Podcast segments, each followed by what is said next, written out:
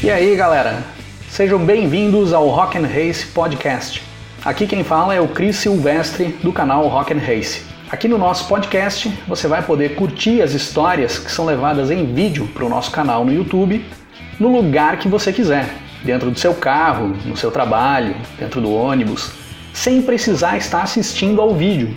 É uma maneira de facilitar o acesso ao pessoal que deseja somente ouvir o conteúdo. Toda semana tem episódio novo no ar. E vamos para o episódio de hoje. E aí, pessoal? Tudo bem com vocês? No vídeo que eu trouxe para o canal na última quinta-feira, onde eu falo sobre o desempenho do piloto brasileiro Ayrton Senna na chuva, eu fui muito cobrado nos comentários por não ter citado naquele vídeo o Grande Prêmio de Mônaco de 1984. E com toda razão. Como que eu vou querer contar a história do Senna na chuva sem falar de Mônaco 84? E na realidade, quando eu comecei a fazer aquele episódio, eu ia falar somente sobre as vitórias do Senna na chuva. Mas aí para fazer alguns comparativos, principalmente na parte estatística do episódio, eu acabei citando sim as não vitórias do Senna na chuva. E eu não citei a primeira delas, e, na minha opinião, a mais importante. Então, para compensar esse ato falho da minha parte, eu tô trazendo hoje um episódio para falar um pouco sobre o Senna e a Toleman em 84, e claro, com um destaque especial para o Grande Prêmio de Mônaco. Vamos lá?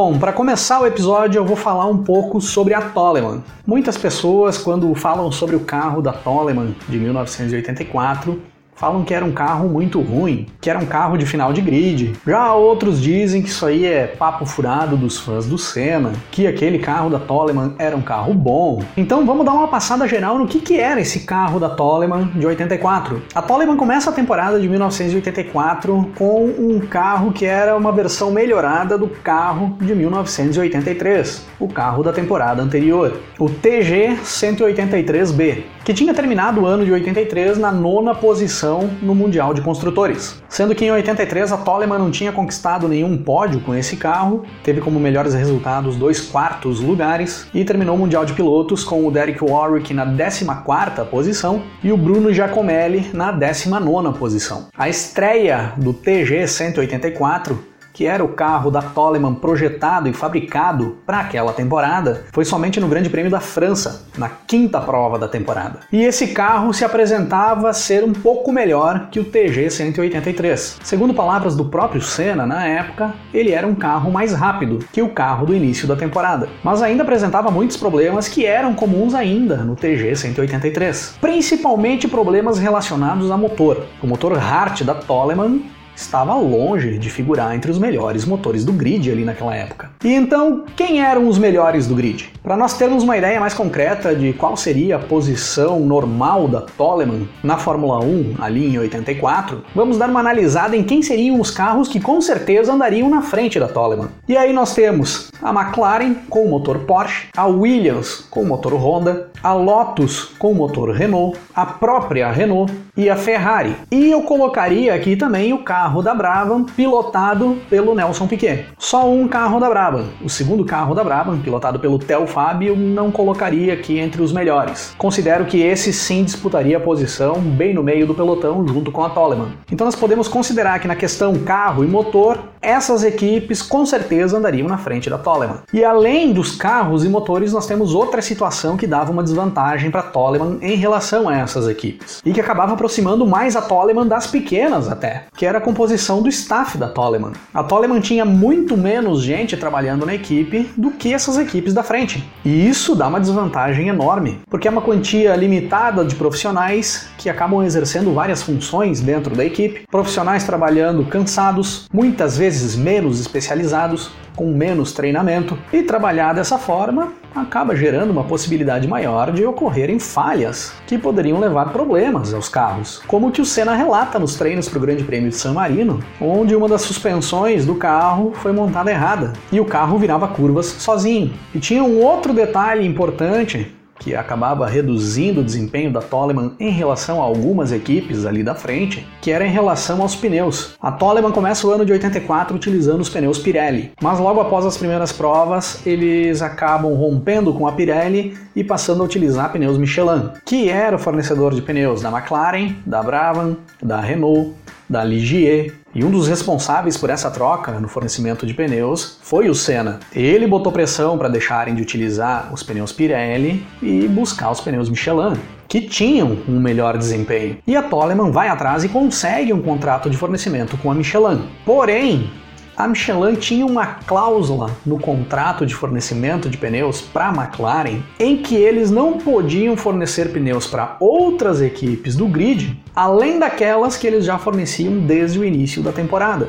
Então o que a Toleman consegue com a Michelin é um contrato de fornecimento de pneus na especificação da temporada anterior, os pneus da temporada de 83. A Michelin acaba entregando para a Toleman pneus que tinham sobrado de 83, que não tinham o mesmo desempenho dos pneus na especificação atual, os pneus de 84, que McLaren, Brabham, Renault e Ligier utilizavam. Era mais um ponto importante que jogava o desempenho da Toleman para baixo em relação às equipes da frente. Então, em 1984, em situações normais, nós teríamos pelo menos 11 carros andando à frente da Toleman. Isso considerando que a Toleman fosse a melhor equipe do pelotão intermediário. E o que o pessoal fala nos comentários, que a Toleman tinha um carro ruim e que chegar na frente com aquele carro era impressionante, não tá errado não, porque tinha pelo menos 11 carros melhores do que os carros da Toleman. Pela lógica, a Toleman tinha que contar com problemas em pelo menos 8 desses 11 carros da frente para que ela conseguisse beliscar um pódio. E claro, torcer para que eles não tivessem problema e para que seus pilotos fizessem boas performances. Mas também não era um carro de final de grid. No Mundial de 83, tinha terminado em nono em um Mundial onde tinha 20 equipes.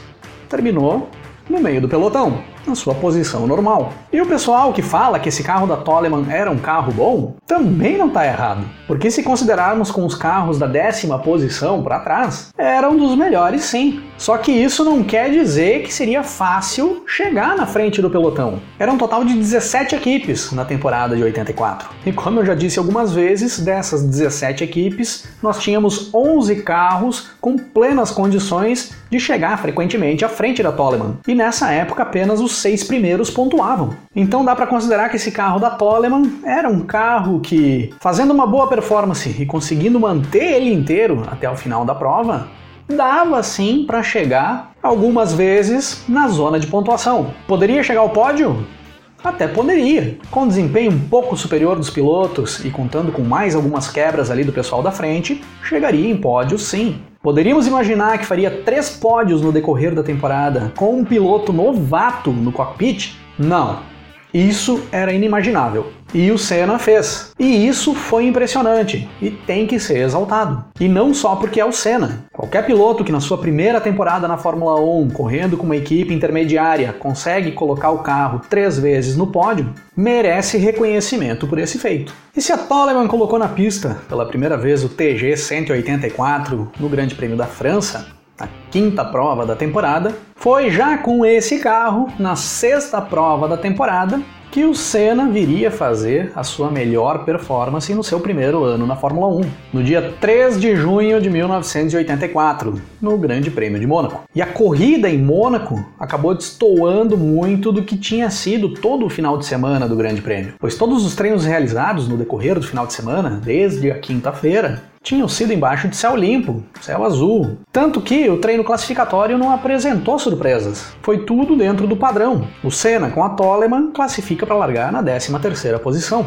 E aquela chuva forte, que a gente viu muito nas imagens desse grande prêmio, só caiu no domingo. E caiu forte mesmo, alagou todo o circuito. Tiveram que atrasar a largada para esperar baixar a água. E foi no meio dessa confusão toda, por causa da chuva, que começou a se desenhar a prova espetacular que o Senna iria fazer naquele domingo. Primeiro ponto importante dessa saga: a Michelin conseguiu pneus de chuva na especificação de 84 para Toleman. Inventaram uma história para o Ron Dennis da McLaren que não tinham levado para Mônaco pneus de chuva na especificação de 83 e que eles não poderiam deixar Toleman na mão, não poderiam deixar Toleman só com pneu slick a Toleman não ia conseguir largar e precisariam fornecer para Toleman os pneus de 84, o que quebraria o contrato que eles tinham com a McLaren. E o Ron Dennis bateu o pé, não gostou, mas o pessoal responsável pela Michelin falou para o Ron Dennis: é a Toleman, não vai mudar nada. Não vão ameaçar vocês. E aí o Ron Dennis cedeu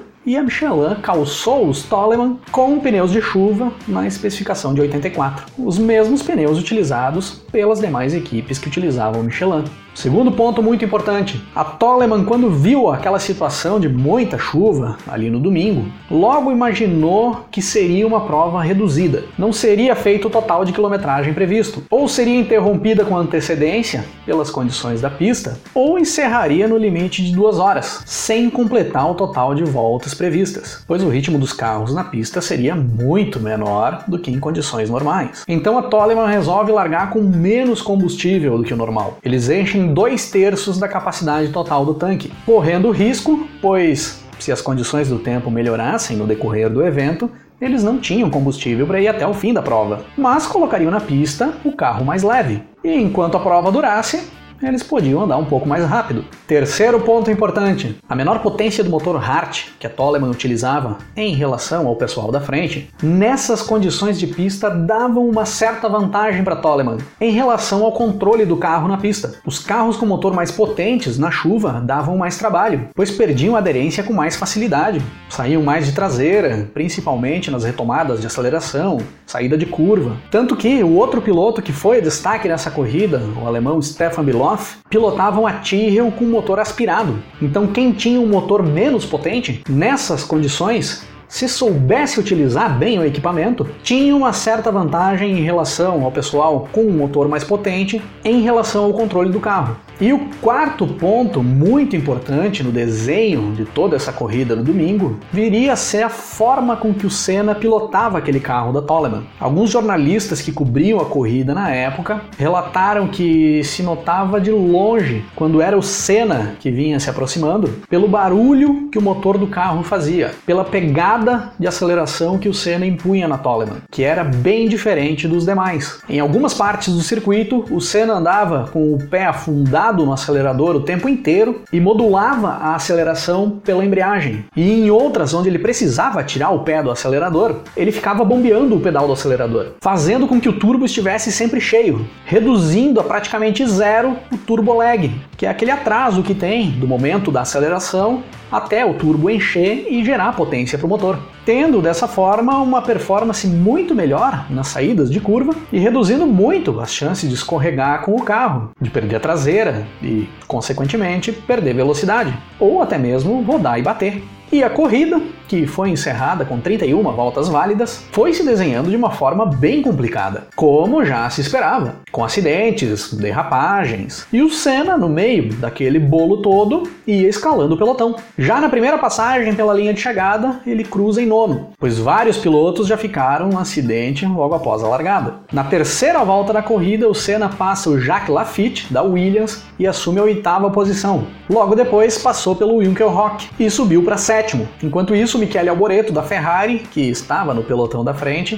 perde o carro na freada da Sandevaux, escapa, roda e fura um dos pneus. E com isso, Senna já sobe para sexto. E aí ele inicia uma briga muito forte com o Keck Rosberg, da Williams, pela quinta posição da prova. E a transmissão pega um dos momentos mais espetaculares dessa briga, que é o momento em que o Senna salta com a Toleman sobre a zebra da chicane do Porto. E esse salto acaba danificando a suspensão dianteira direita do Senna, o que acarreta em um desalinhamento da direção. O restante da prova, a partir dali, o Senna fez com o volante desalinhado. E na volta seguinte a esse salto que o Senna deu, ainda perseguindo Rosberg, o Senna chega a bater com o lado esquerdo do carro na parede, na saída do túnel do circuito de Mônaco. E ali naquele momento ele danifica a suspensão esquerda também. Ou seja, ele faz praticamente metade da prova com as duas suspensões dianteiras danificadas. E após algumas voltas de briga com o Rosberg, o Senna passa o finlandês e assume a quinta posição. E logo em seguida o Senna faz a ultrapassagem na pista também sobre o René Arnoux da Ferrari. E aí ele já era quarto colocado e passa a ir para cima do Nick Lauda, que era o terceiro. E enquanto o Senna perseguia o Lauda, o inglês Nigel Mansell, que era o líder ali naquele momento, bate a sua Lotus e abandona a prova. E agora então o Senna ia para cima do Lauda na briga pela segunda posição, com o francês Alain Prost disparado na liderança. E quando o Senna chega no Lauda,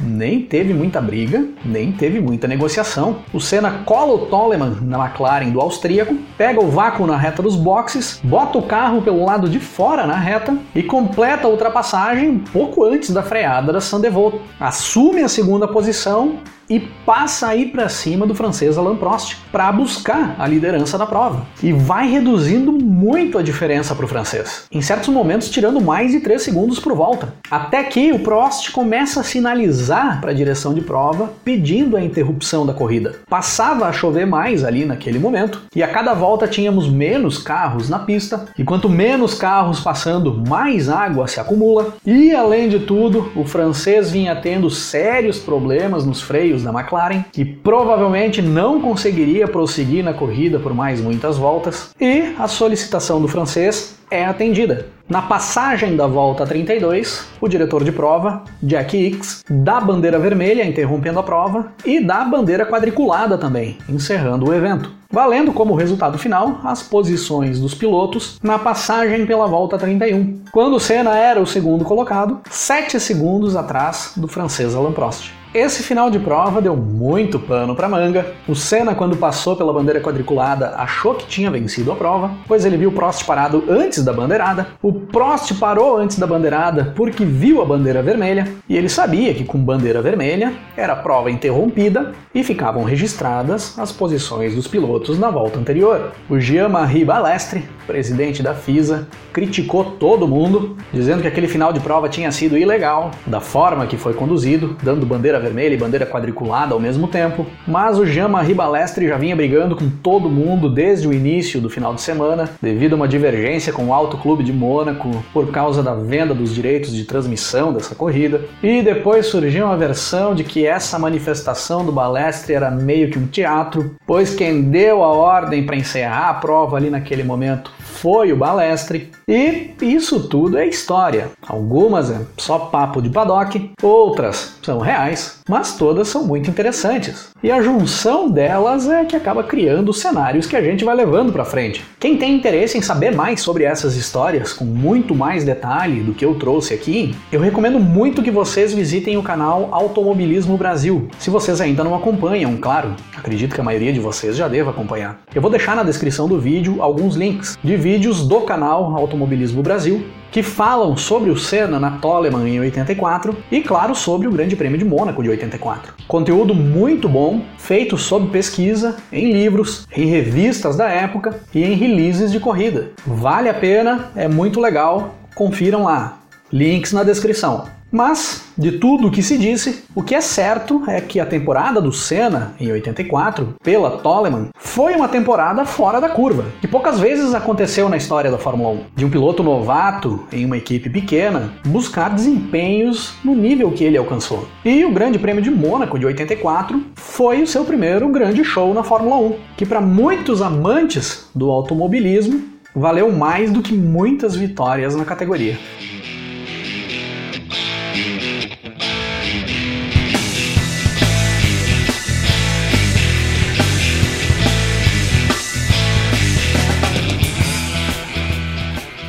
No decorrer da carreira do Ayrton Senna na Fórmula 1, mais da segunda metade para o final, ele acabou ganhando um apelido dentro da categoria, utilizado principalmente por seus colegas de pista brasileiros que entraram na Fórmula 1 no início dos anos 90. O chefe, ou The Boss, como forma de respeito ao cara que já era consagrado dentro da Fórmula 1 e que mandava nas pistas ali naqueles anos. E em 1984, no mesmo ano em que o Senna estreava na Fórmula 1 e impressionava todo mundo correndo pela Toleman, um outro chefe lançava um disco que seria um dos maiores da história do rock mundial, Born in the USA, sétimo álbum de estúdio de Bruce Springsteen.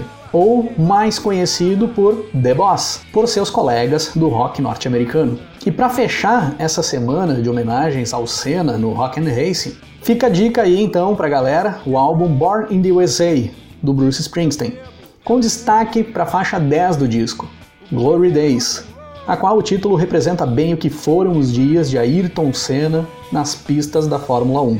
E encerrando o episódio de hoje, vamos ouvir a música Contra o Tempo, da banda Cura, rodando o disco em 1, 2, 3, foi!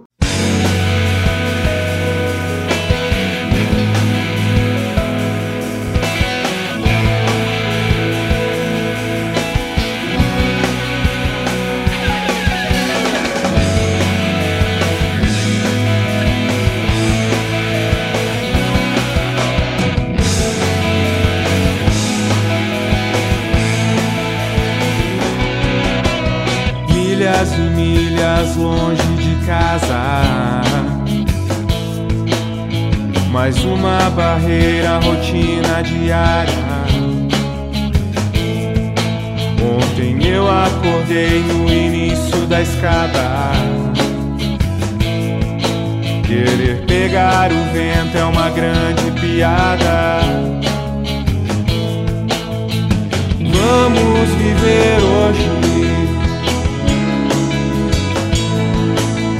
Você é importante. Desligar da hora, desacelerar.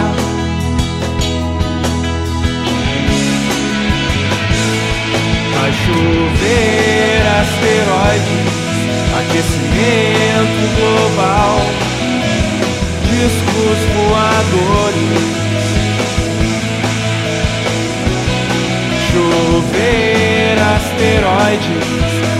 aquecimento global, discos voadores. Nessa selva de pedra, o relógio é um predador.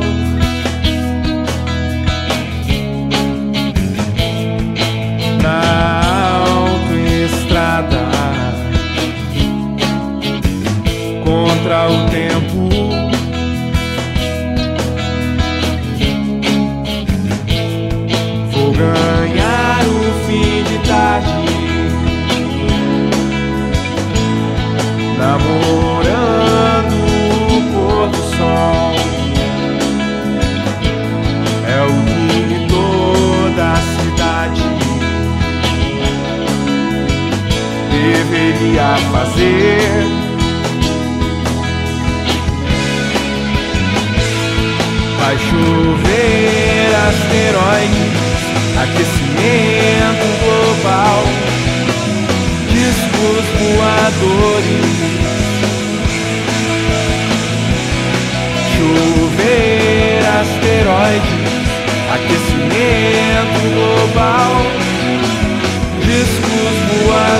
Voadores.